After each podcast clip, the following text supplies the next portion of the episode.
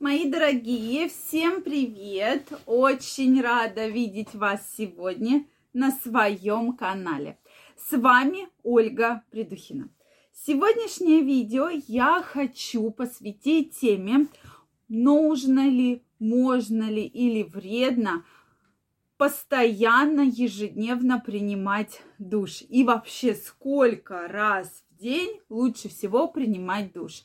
Поэтому обязательно делитесь вашим мнением, как вы считаете или как вы делаете, сколько раз в день необходимо принимать душ обязательно пишите. И в сегодняшнем видео мы обязательно разберемся, поэтому обязательно смотрите его э, до конца, так как предыдущее видео, как что принимать ванну горячую вредно, вызвало огромную бурю комментариев.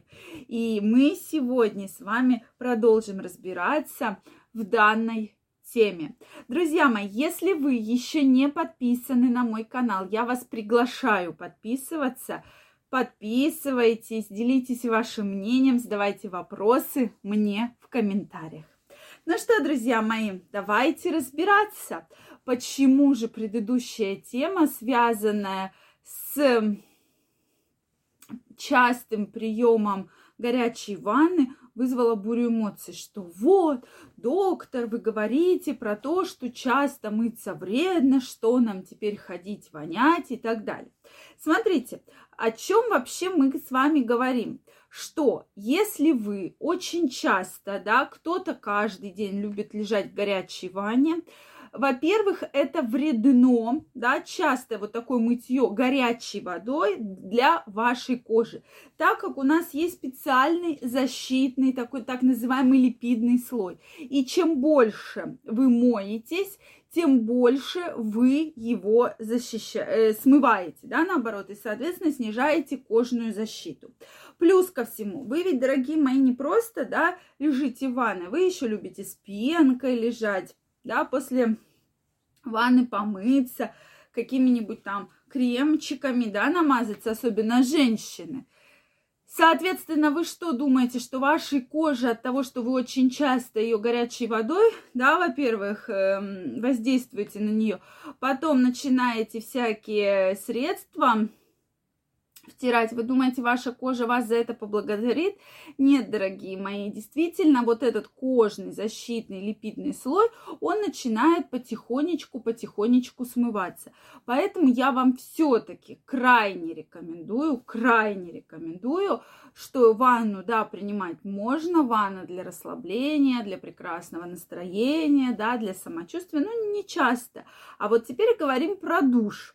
Безусловно, я вот когда готовилась к этому видео, я обратилась к дерматологам, да, вот к врачам, которые, э, соответственно, напрямую изучают кожные заболевания, кожу, как на них что реагирует и так далее. Вот про что говорят дерматологи? Вы, пожалуйста, только вслушайтесь. Что каждый день, в принципе, принимать душ можно но не чаще, да, чем одного раза в день. И вы должны его принимать без применения каких-либо гелей, мыл, да, там э, чего-то куда-то втирать, скрабов и так далее. То есть просто постоять под водичкой. Если же вы принимаете 2-3 раза в день, да, плюс вы еще начинаете вот эти гели, мыло, все вот это вот мыть себя, да, все это втирать, соответственно, ваша кожа вам спасибо не скажет. Что же может случиться от этого? Во-первых, может случиться, что кожа будет более сухая. И по поводу запаха. Очень интересный факт. Кстати, вот сейчас опять будет куча эмоций, но вы мне их пишите, мы поэтому я вот и продолжаю, да, эту тему. Вот, то, что чем чаще вы вообще моетесь, тем быстрее появляется запах. То есть вот вы вымылись, вы шли из души, через два часа у вас опять запах. То есть вы смываете вот этот кожный иммунитет, кожную защиту, и поэтому вот так часто как раз-таки возникает вот этот неприятный совершенно запах. Поэтому, друзья мои, я крайне вам рекомендую, что если у вас работа связана с тяжелым физическим трудом, вы часто потеете, да, или там от нервов, или вы, может, в каком-то цеху работаете, да, то, конечно, это одна история, да, то есть, безусловно. Но детей, детей вообще рекомендуют мыть два раза в неделю.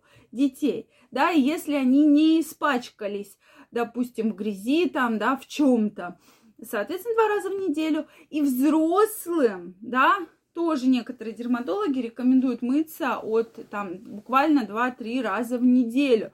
Но это речь идет как раз о том, что вы берете гель, мыло, там пенку и начинаете себя намыливать, скрабировать и мочалками, да, щетками. Вообще вот эта тема мочалок, она раньше была популярной. А раньше она почему, друзья мои, была популярной? Потому что люди очень много работали с землей, да, которая очень так въедалась в кожу.